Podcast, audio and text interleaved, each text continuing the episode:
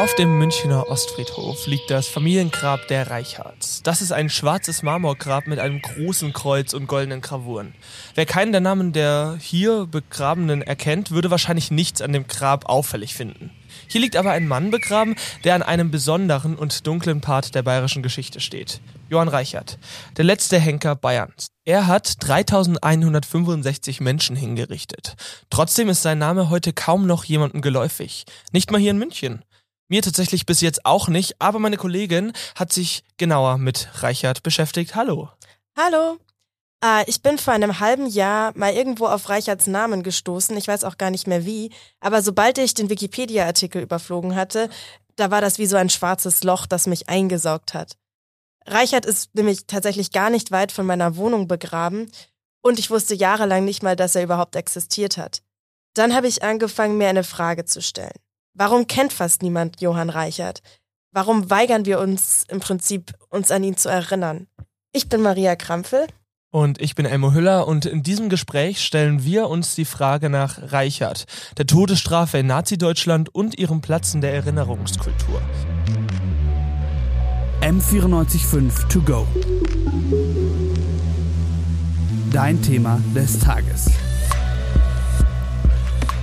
Maria, wie ist Johann Reichert denn überhaupt Henker geworden? Äh, das liegt tatsächlich oft in der Familie, äh, zumindest damals. Johann Reicherts Onkel war nämlich Franz Xaver Reichert, der liegt ebenfalls in diesem Familiengrab begraben. Und ähm, sie stammen beide aus einer alten bayerischen Henkerfamilie. Franz Xaver Reichert war tatsächlich der letzte verbeamtete Scharfrichter Bayerns und hat aber mit nur 43 Hinrichtungen, deutlich weniger Menschen als äh, sein Neffe Johann Reichert getötet. Das liegt an den politischen Gegebenheiten zu ihren Lebzeiten. Also okay, man merkt also, dass auch der Onkel jetzt zum Beispiel von Johann Reichert schon Henker war. Also wird dann sozusagen der Posten des Scharfrichters so vererbt in der Familie, wie so zum Beispiel das Geschäft von Eltern? Tatsächlich, das war ähm, nicht unüblich bei Henkerfamilien, denn Henker waren lange Zeit so eine eigene soziale Klasse im Prinzip, mit denen äh, der Rest der Gesellschaft eher wenig zu tun haben wollte. Und als Franz Xaver Reichert eben 1924 in den Ruhestand getreten ist, wurde Johann Reichert gefragt, ob er dieses Familienhandwerk übernehmen möchte. Er wird aber nicht verbeamtet wie sein Onkel, sondern er erhält für die Hinrichtungen eine Geldprämie. Also es gibt kein Festgehalt, er ist so eine Art Freelancer. Davon kann er auch nicht leben, weil in der Weimarer Republik äh, wurden Todesurteile immer seltener und manche PolitikerInnen haben sogar davon gesprochen, die Todesstrafe komplett abzuschaffen. Okay, also er hat damals wenig Geld verdient und er konnte sich wahrscheinlich auch kaum vorstellen, dass er trotzdem über 3000 Menschen äh, umbringen wird. Aber was hat er in der Weimarer Republik denn dann gemacht, um Geld zu verdienen? Also wie kann man zum Beispiel als Scharfrichter äh, noch einen anderen normalen Nebenjob haben? Das klingt erstmal unvorstellbar, war aber auch normal. In Scharfrichterfamilien war es zum Beispiel relativ häufig, äh, dass sie für die Verarbeitung und Beseitigung von Tierkadavern zuständig waren. Das war auch bei den Reichards lange so. Johann Reichert ähm, ist verschiedenen Tätigkeiten nachgegangen, um seinen Lebensunterhalt zu bestreiten. Er hat zum Beispiel ein Wirtshaus geführt. Er hat mit katholischen Broschüren gehandelt, denn äh, die ganze Familie war sehr katholisch. Er hat auch eine Weile in den Niederlanden gelebt und als Gemüsehändler gearbeitet. In den kommenden neun Jahren hat er auch oft nur drei Menschen pro Jahr hingerichtet und deswegen äh, konnte er auch woanders leben und nur für die Hinrichtungen nach Bayern pendeln.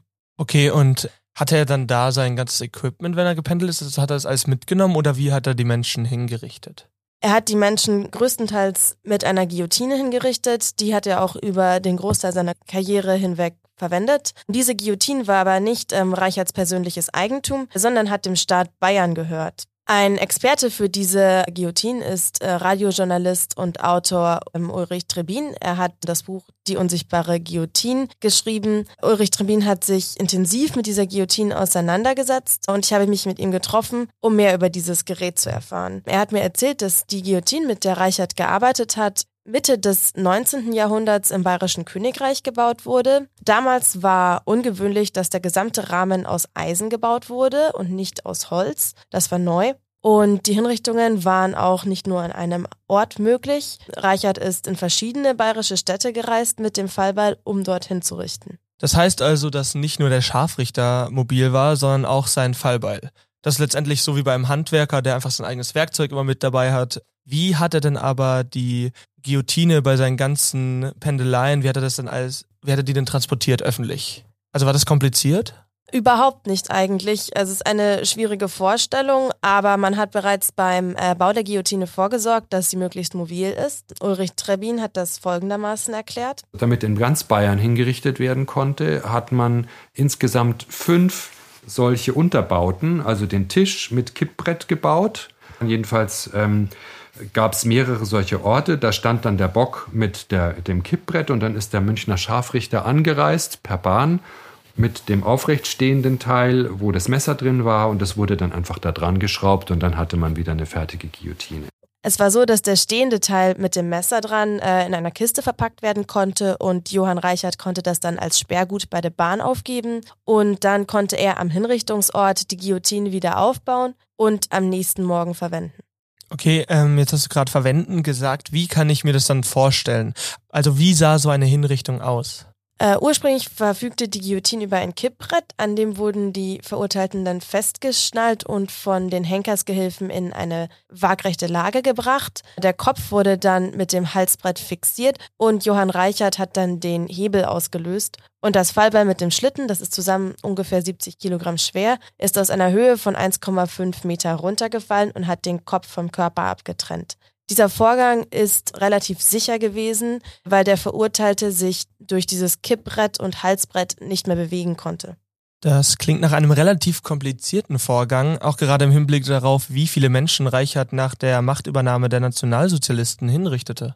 Deswegen hat Johann Reichert auch Veränderungen an der Guillotine vorgenommen. Danach habe ich Ulrich Trebin auch gefragt für Johann Reichert war das, hat das alles zu lange gedauert. Er fand es auch quälend, dass die da für die Leute, dass die da dahingeschnallt werden und bis dann die Schnallen festgemacht sind und bis man den Tisch, dieses Kippbrett umgelegt hat und den da an den, den da drunter geschoben hat. Das hat ihm alles zu lang gedauert. Er wollte das schnell machen und hat dann bestimmt, dass dieses Kippbrett abmontiert wird. Das heißt, heute haben wir bei dem Münchner Modell nur noch den Tisch ohne dieses Kippbrett. Und äh, dann haben die Gehilfen den Hinzurichtenden, der auch gefesselt war und vielleicht auch noch die Augenbinde hatte, den haben die eben an Armen und Beinen, jeder an einer Seite gepackt, auf den Tisch gelegt, festgehalten und dann fiel das Fallbeil. Das ging dann relativ schnell. Und Reichert waren die Sekunden, die er pro Hinrichtung brauchte, sehr wichtig. Er hat sich ähm, auch als den schnellsten Scharfrichter Deutschlands bezeichnet. Das klingt ja fast so, als ob Johann Reichert die kurze Dauer des Hinrichtungsvorgangs als eine Art Rechtfertigung für das Töten der Menschen gesehen hat. Kannst du denn etwas darüber sagen, was die Hinrichtungen in ihm ausgelöst haben?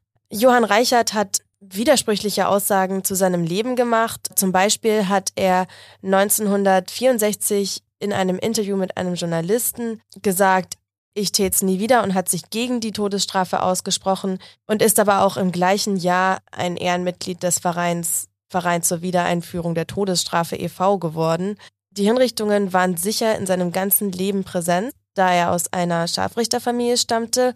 Zum Beispiel sein Onkel hat ja auch immer wieder Leute hingerichtet. Johann Reichert war aber ziemlich sicher Alkoholiker. Also daraus kann man vielleicht auch folgern, dass es auch für ihn schwierig war, so zu leben. Auch bei diesem Fokus auf kurze Hinrichtungszeit kann man natürlich überlegen, was er dadurch irgendwie versucht hat zu verarbeiten. Auf jeden Fall war dieser Fokus auf kurze Hinrichtungszeit aber sehr effektiv.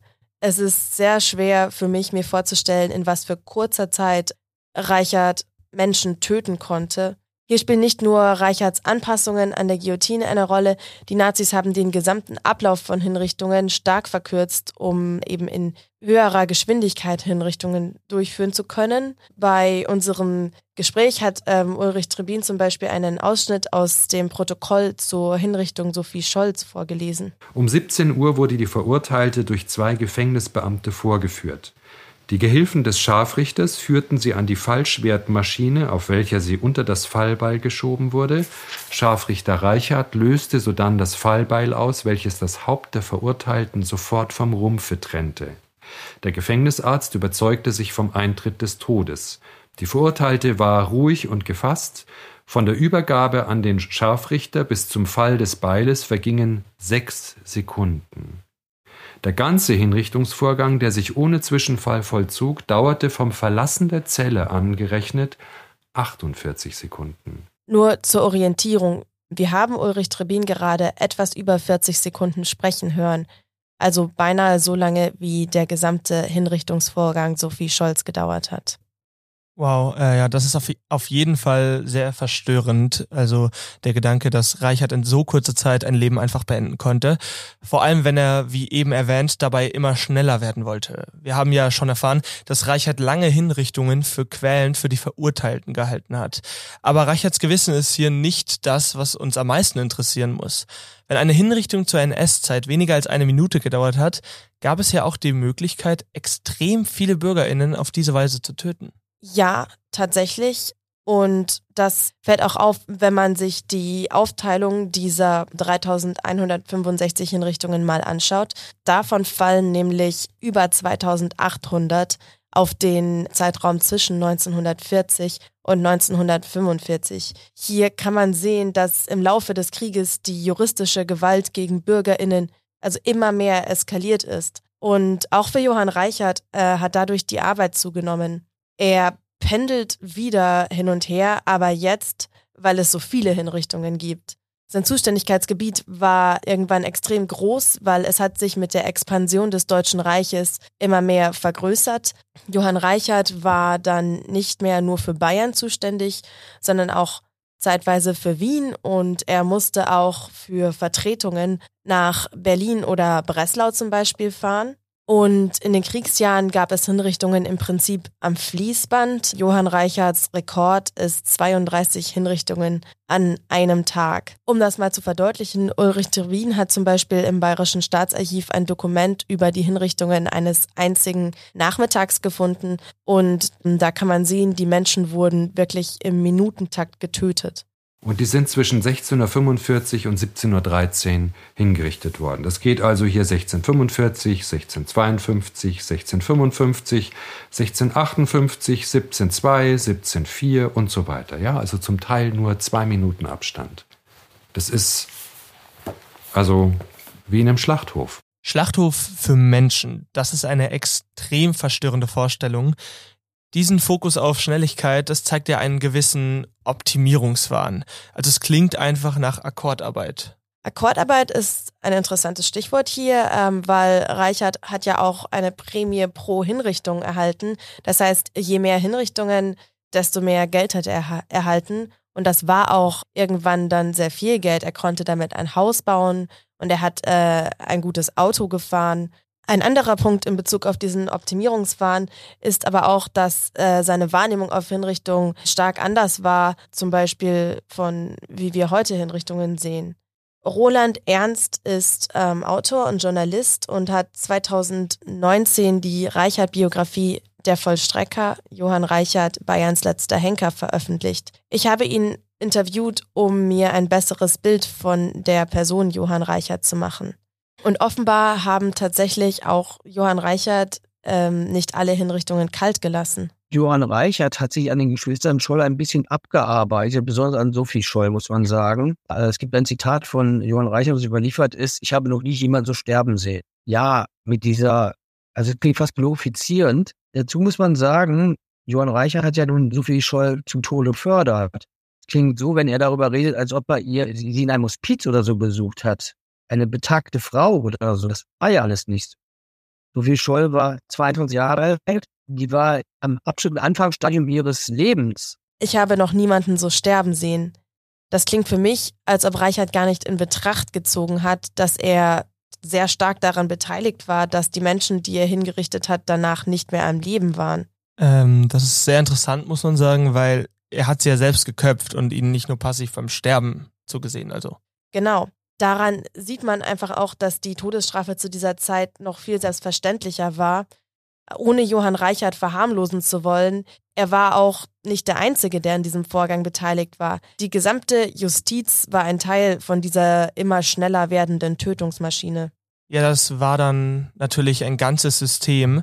Wie sah denn Reicherts Rolle in diesem System aus? Und ist bekannt, wie er sich selbst in diesem System eingeordnet hat? Ja, also in seiner Wahrnehmung war es so, dass das Urteil ja immer wer anders gesprochen hat, und Johann Reichert setzt einfach nur das Gesetz um. Nach dem Krieg haben viele belastete Menschen wie Johann Reichert, ähm, zum Beispiel auch KZ-MitarbeiterInnen etc., gesagt, sie seien zu ihrer Tätigkeit gezwungen worden. Hierzu hat Roland Ernst Folgendes gesagt. Dieser Zwang, etwas tun zu müssen, ist, um es mal ganz klipp und klar zu sagen, unserer heutiger Sicht natürlich ein Hirngespinst zum größten Teil. Andererseits muss ich natürlich sagen, die Leute waren zur Pflicht und Gehorsam erzogen. Ich habe mich ja im Zusammenhang mit Johann Reich auch mit den mit den bayerischen Schulplänen der Volksschule vor 1914 beschäftigt. Und da muss man schon sagen, Religion stand über allem. Religion und Schönschrift. Die Menschen waren also schon eher dahin erzogen, dass sie Gebote und Gesetze erfüllen und der Obrigkeit gehorchen, eher als dass sie kritisch denken.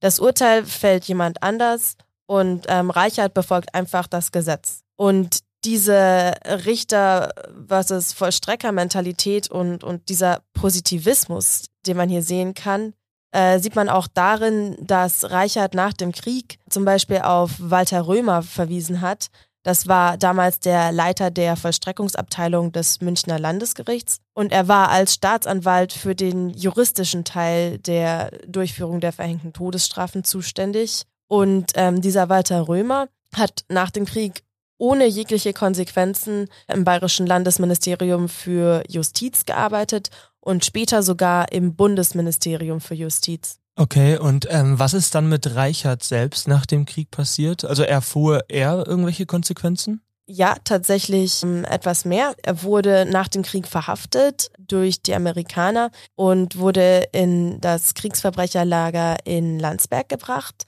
Aber dort wurde er nicht interniert zuerst, sondern ähm, als Henker eingesetzt weiterhin. Und er hat im Auftrag der US-Militärregierung noch 156 Menschen hingerichtet wegen äh, Kriegsverbrechen.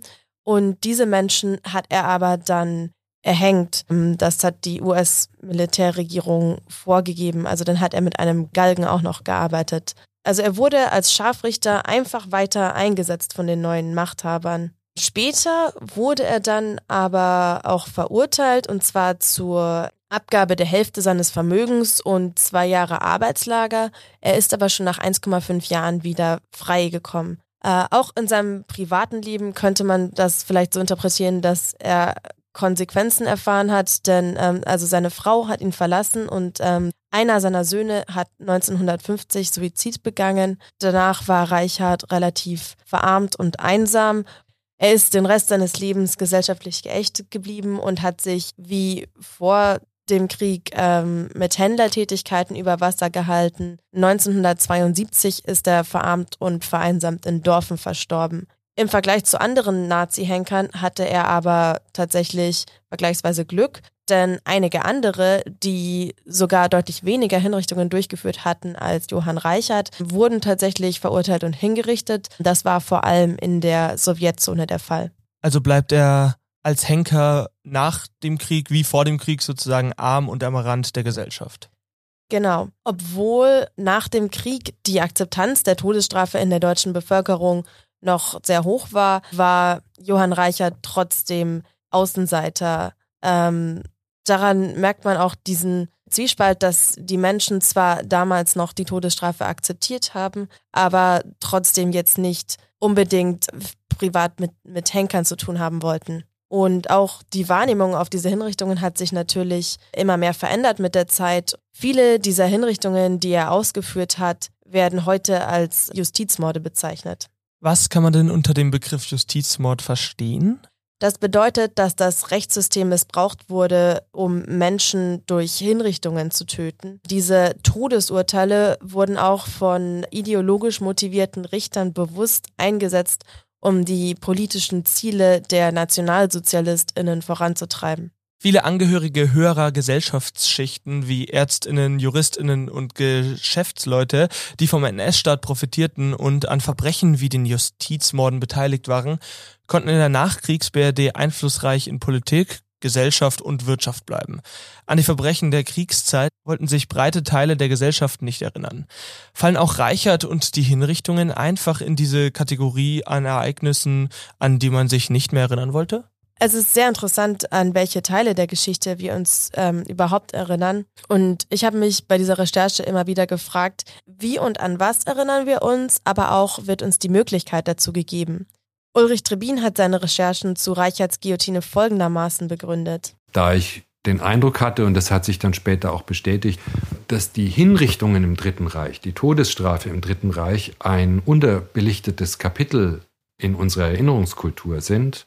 Wir haben sehr viel mit Holocaust und Verbrechen der Wehrmacht und Euthanasie und Sinti und Roma und Homosexuelle und so weiter. Das haben wir inzwischen alles ganz gut auf dem Schirm. Aber dieses Thema Todesstrafe, dass das jeden in Deutschland bei kleinsten Vergehen, in Anführungszeichen, oder auch keinen Vergehen, sondern nur man sagt seine Meinung, ereilen konnte, ich hatte dieses Gefühl, dass dieses Thema sehr wenig beachtet wird in der Erinnerungskultur.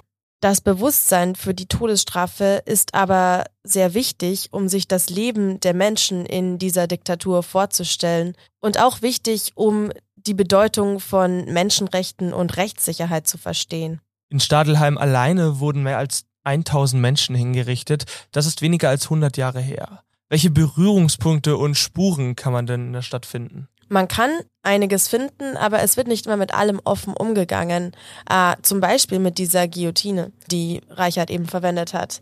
Sie wurde zu Kriegsende zuerst nach Straubing gebracht und dann nach Regensburg. Womöglich war damals die Idee noch, dass man sie in der Zukunft vielleicht wieder brauchen würde. Sie war beschädigt und ähm, hätte repariert werden müssen, um wieder einsatzfähig zu sein. Das ist aber nie passiert. Jahrelang galt sie als verschollen und es gab Gerüchte, dass sie in der Donau versenkt worden sei. Ulrich Trebin hat 2014 dann zu diesem Thema recherchiert und hat herausgefunden, dass diese Guillotine tatsächlich aber seit 1974 im Depot des Bayerischen Nationalmuseums ist. Und seitdem dieses Wissen öffentlich ist, stellt sich die Frage, was mit dieser Guillotine geschehen soll. Und diese Frage wird auch öffentlich gestellt. Die Guillotine selbst ist aber nicht öffentlich zugänglich, denn das bayerische Kultusministerium lehnt es ab, dass sie im Rahmen von Ausstellungen gezeigt wird. So hat damals der Kultusminister Spähnle zum Beispiel gesagt, Leider kann es nämlich passieren, dass diese Guillotine zum bevorzugten Reiseziel für Eventtouristen und Voyeure wird.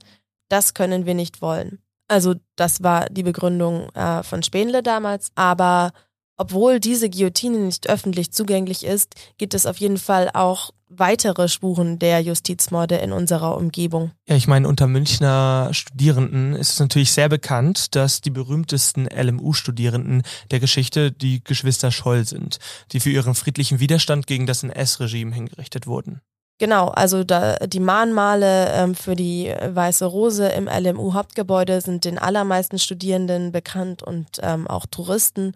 Ähm, was aber weniger bekannt ist, zum Beispiel in der Ludwigskirche, das ist die Kirche direkt gegenüber der Schellingstraße, da gibt es Gedenktafeln, die Walter Klingenbecks Leben darstellen. Walter Klingenbeck war auch im Widerstand gegen die Nationalsozialisten und er wurde hier als Kind getauft und ähm, mit 17 Jahren dann in der Amalienstraße verhaftet, also auch direkt in der Umgebung der Universität. Mit 19 wurde er dann zum Tod verurteilt und von Johann Reichert hingerichtet. Ähm, und der Grund für diese Todesstrafe war, dass er mit seinen Freunden ausländische Radiosender gehört hatte und Victory-Zeichen an Hauswände gemalt hatte. Und es gibt auch einen schmalen Weg in der Nähe dieser Kirche, der ebenfalls nach Walter Klingenberg benannt ist. Aber seine Präsenz im öffentlichen Bewusstsein ist im Vergleich zu der der Geschwister Scholl sehr, sehr viel geringer. Mhm. Und woran liegt das? Das liegt daran, dass sich äh, nicht alle historischen WiderstandskämpferInnen gleich stark für die deutsche Erinnerungskultur eignen. Roland Ernst hat zum Beispiel im Vergleich zwischen Klingenbeck und der Weißen Rose Folgendes gesagt. Die Geschwister Stoll sind, ja, sie sehen gut aus, man hat viel Fotomaterial, man hat sehr, sehr viele literarische Zeugnisse und das gibt es von einem Walter Klingenbeck zum Beispiel gar nicht. Also der wahnsinnig mutige Einsatz der Geschwister Scholl soll hier auf keinen Fall kleingeredet werden. Aber es ist wichtig, dass wir Bewusstsein dafür haben, dass sie auf keinen Fall die einzigen WiderstandskämpferInnen sind. Die mit ihrem Leben dafür bezahlt haben, sondern welche, die sich gut für die BRD-Erinnerungskultur geeignet haben. Zum einen, weil so viel Material vorhanden war, das wir von ihnen haben. Und zum anderen, weil sie auch, sie waren ja Mitglieder des äh, christlich-konservativen Widerstandes und damit haben sie gut ins Wertesystem der BRD gepasst. Erhebliche Teile des Widerstandes gegen die Nazis zum Beispiel kamen eigentlich aus dem sozialistisch-kommunistischen Milieu. Die sind aber in der Erinnerungskultur in Westdeutschland zum Beispiel stark unterbeleuchtet. Das liegt daran, dass man während des Kalten Krieges in der BRD nicht an KommunistInnen erinnern wollte. Und auch der jüdische Widerstand ist in der Gesellschaft deutlich weniger präsent als der Widerstand, der eher mehr aus einem konservativeren Milieu kommt. Und was in der Erinnerungskultur komplett fehlt zum Beispiel, sind die vielen Menschen, die wegen kleinster Verbrechen, wie zum Beispiel dem Diebstahl von Lebensmitteln hingerichtet wurden, die noch nicht einmal WiderstandskämpferInnen waren und trotzdem hingerichtet wurden. Und äh, Reichert, also wohin fällt er in der Erinnerungskultur deiner Meinung nach? Denkst du, wir sollten uns überhaupt an ihn persönlich erinnern? Also das Wissen über Reichert als Person ist in der breiten Bevölkerung relativ gering und man könnte auch denken, dass das gut so ist, es gibt ja durchaus Argumente dafür, dass man an die Opfer von Verbrechen erinnern sollte und nicht an die TäterInnen. Und das findet im Fall der meisten von Reichards tausenden Opfern nicht statt. Also über ihn zumindest wissen wir ein bisschen was und von diesen über 3000 Menschen gibt es, denke ich, sehr viele, über die wahrscheinlich niemals irgendjemand was nachliest. Aber dadurch, dass auch die Erinnerung an Reichert in der breiten Bevölkerung eher gering ist, überlassen wir diese Erinnerung leider auch teilweise fragwürdigen Nischen-Communities. Mhm, und welche Nischen-Communities erinnern sich an den Scharfrichter der Nationalsozialisten? Zum Beispiel habe ich bei meiner Recherche einige Posts und Videos im Internet gefunden, die reißerische Titel haben und auch teilweise faktisch ziemlich inkorrekt versuchen, aus Reichert so eine Art True Crime Figur zu machen. So ähnlich findet das ja auch bei SerienkillerInnen leider statt. Und ich habe zum Beispiel auch diese musikalische Bearbeitung Johann Reichards gefunden. Erfüllt wird der Auftrag. Nichts hält ihn auf. Er konnte es am besten, nimmt alles in Kauf. Köpfe jollen, Blutgeruch. Deutschland trägt ein Leichentuch.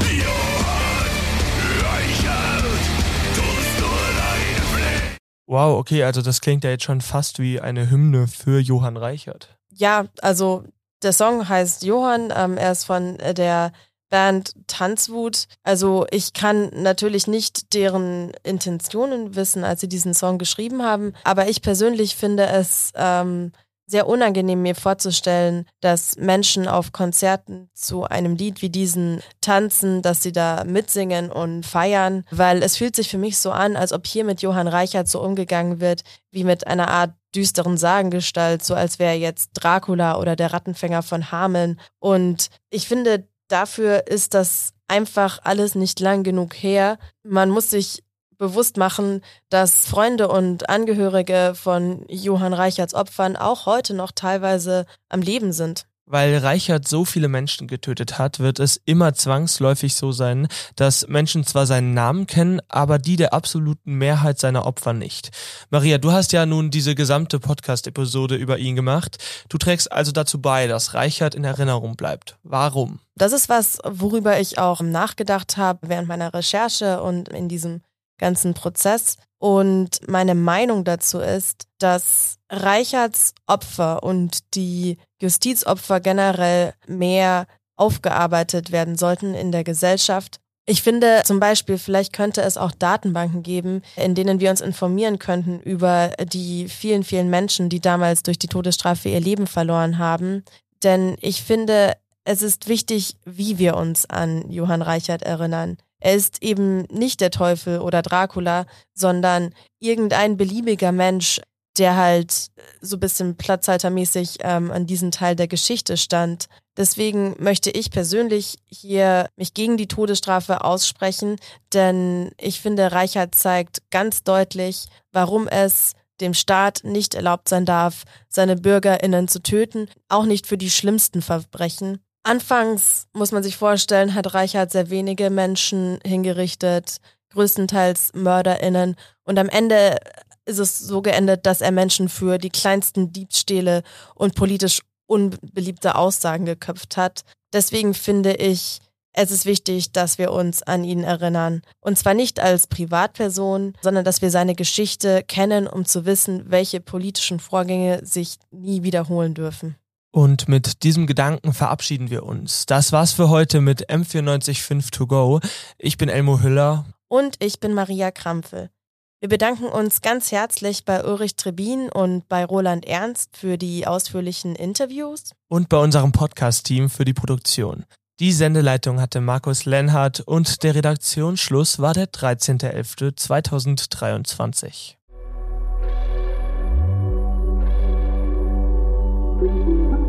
M945 To Go